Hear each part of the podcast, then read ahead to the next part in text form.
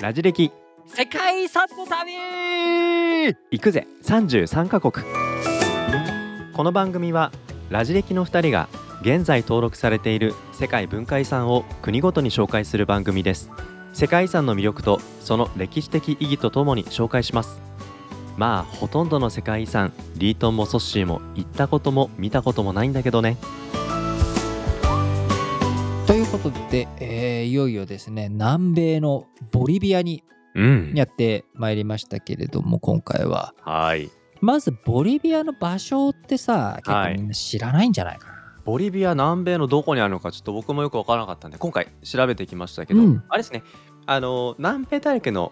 あの右側というか東側が大きくまあブラジルがいてそうだねブラジルうがんドーンってあるよね、ブラジルアルゼンチンこのブラジルアルゼンチンの位置関係ってのは結構皆さんね、うん、イドメーージンとがあっね、て、うん、湧でくと思う実はそのブラジルにボリビアは隣接してます。隣接してる、うんでまあ、東から西に目を向けるとペルーチリとこれが海岸沿いにありますけどそれのちょうど中間あたりでブラジルとも内陸し、うん、隣接してる内陸として、まあ、ボリビアがあって、まあ、赤道よりはねもうだいぶちょっと下の方ですけども大体位置関係とはそんな感じですそんね。な感じのところの内陸国としてね、はいボリビアというのがあるんですうが、ん今回紹介するのは、はいボリビアのはい、ポトシ銀山今年銀山これ銀山ってなん世界遺産になるんだってちょっと意外な感じはしまなするけほど。どうんそうだよね、はい、あのボリビアの観光地としてなんか聞いたことのあるといやいやいや場所あるウユニ塩湖とか確かボあリそうビアそうそうそうそうそう、ウユニ塩湖なんて非常に有名だよね、はい、だからその今回えー今まで紹介してきた世界遺産っていうのは、うんうん大体どこもはいその紹介したものっていうのは、はい、歴史的な意味も当然あって世界遺産だっってていうことと同時に、と、はい観光資源としてもすごい非常に重要なはい、みんながパーッとイメージできるようなものうがん多かったじゃない。そうですねうんね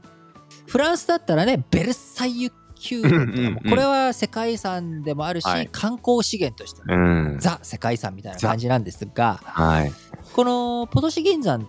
というのははいウユニ塩湖うんとかと比べると全然有名じゃないわけですうんよ、うんうん世間的な観光地としてははいボリビアの観光地といったら、まあ、ウユニ塩湖っていうのが一番うん来るぐらいなんですが、はいこのポトシ銀山そのね、その山自体は正直、うんもう何の価値もないもう銀も出ないし、うんちょっあと鈴が出るのかな、そうなんだじゃあもう繁栄を終えてあのもうお役目掘りごめ尽んっくてしちゃ感じなんですうね、んはい追はいい尽くしちゃって、はいうんただしただしその銀がうん世界の歴史を大きく動かしたんですね。おおこのポトシ銀山、まあ当然ね、あのー、15世紀、16世紀んとなってくると、はいまあ、西洋、スペインのはい植民地ということになり、このポトシ銀山もスペイン人によって経営がされてういんました。うんうんここで掘られた銀というもの、はいこれはですね、えー南米大陸からはい大西洋を渡ってうんヨーロッパに流れ込み、うんそしてヨーロッパからそれがインド、中国、国アジアへと流れ込んでいくっていう、こういったおお銀の流れになっていったわけです。うんその昔はね、はい通貨貨幣っていうものはうん貴金属でやっていたわけですよ。うんそうすると貨幣の発行量というのははい必然的に銀の量にはい左右されてしまうわけですよね、うんうん貴金属の量銀がないとまあ通貨は作れない増やせない、増やせない、うん絶対量として。うん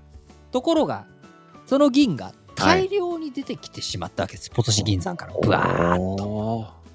一家にお金の一気にお金の流通量が増えるっていう増えるというこことなんとですね。ですよねうんそうその結果貨幣価格はどうなる貨幣価値は貨幣価値下がりますよね下がる大量に要はあすなわち手に入りやすいってことだか物価が増えるということでらうん価格革命っていうのが起きちゃったんですよ。ほうなるこほのアどメリカ大陸ポトシ銀山だけじゃないんですけども、その最大のもののであるポトシ銀山から大量の銀うがんはいヨーロッパから、そしてうん世界全体にグローバル経済の流れの中に、うん大量に波及流れ込んでくるといやこれの結果何が起きるかというとはい当然か貨幣のうん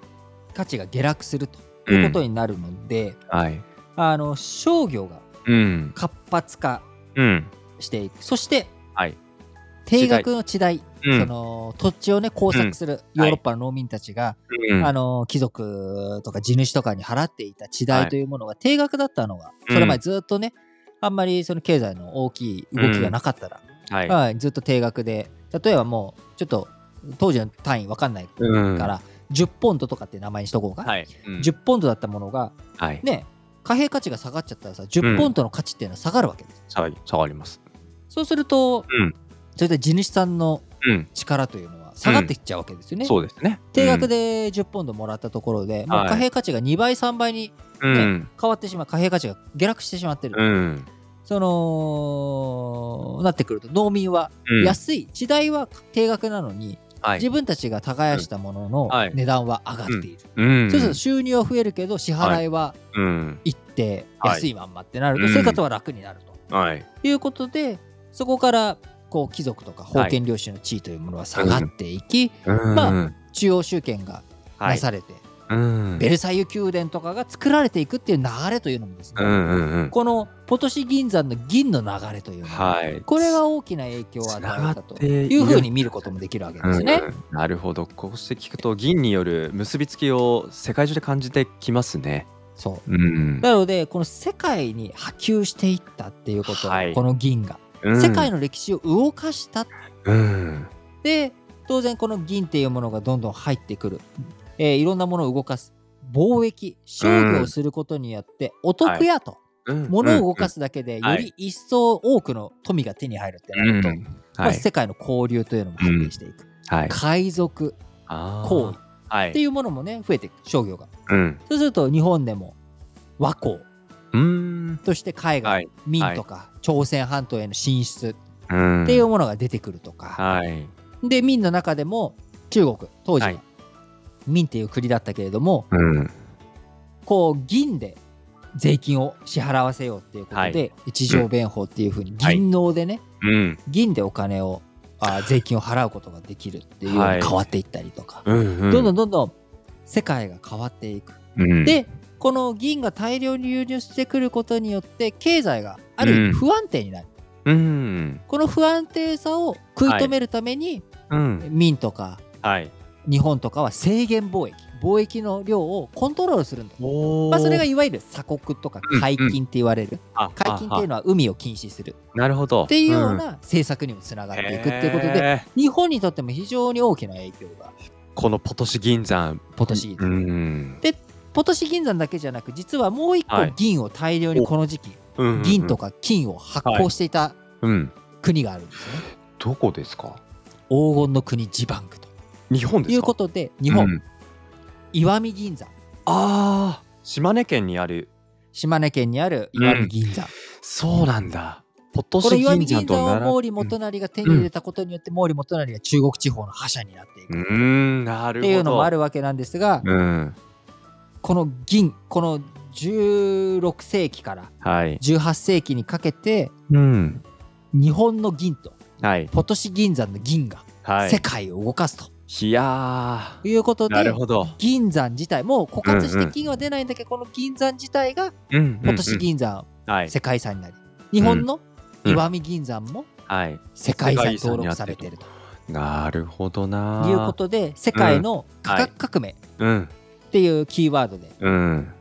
ががあるんだけど世界史の中に、そなるほどの商業とか価格とか貨幣の価値、流れが変わったうんうんっていうこの価格革命という文脈においてはい。象徴としてこのポトシ銀山うん。世界遺産として登録されていなるるほどわけですうん。そして登録されている時期も1987年ということで非常に登録早いでタすイミンね。グが早いうん。このことからもね、はい。あのどれだけこの価値うん。があるか意義深い場意所だ義と深さ。があるかということで、えーボリビアうん。今年市街、はい今年銀座、うん。今回紹介をしました。はい。まあ、ちょっとね、知名度は低いうん。場所でしたし、まあ、見に行く必要はないかな、ポリビアに行くなら、ウ冬ユにニえエんンこコ見に行った方がいいですが、はい。こういううん。価格革命っていうものがあったんだ。はい。その象徴として世界遺産として、うん。ポトシうのん。街がはい。世界遺産に登録されてるんだなっていうことをぜひ、はい。えー記憶に残していただければと思います。ポトシ銀座の登録基準っていうのは、うんうん。傑作は当然ついてなくて、うん。交流、ああはいはいはい、まあ、これは植民地だったっていうところもあるし、あとは段階、うん、まあ、世界に広がっていくっていうでね。何よりも普遍価値の、うん今言った科学革命っていうこの文脈において、うんポトシ銀山うん、 16世紀とか18世紀の世界を語る上ではい、ポトシ銀山というものはうん欠かすことができない存在ということではい、残っております。うん、横がいました。はとい、いうことで、まあ、ちょっと知名度の低いボリビアを挟みましたが次回は次回は、来たよーうん、ペルーおお、もうねペルーといったらナスカの地上へマチュピチュもはいういろんなものがあると、はいいうことで、うん、えー次回ペルーお楽しみにしてください。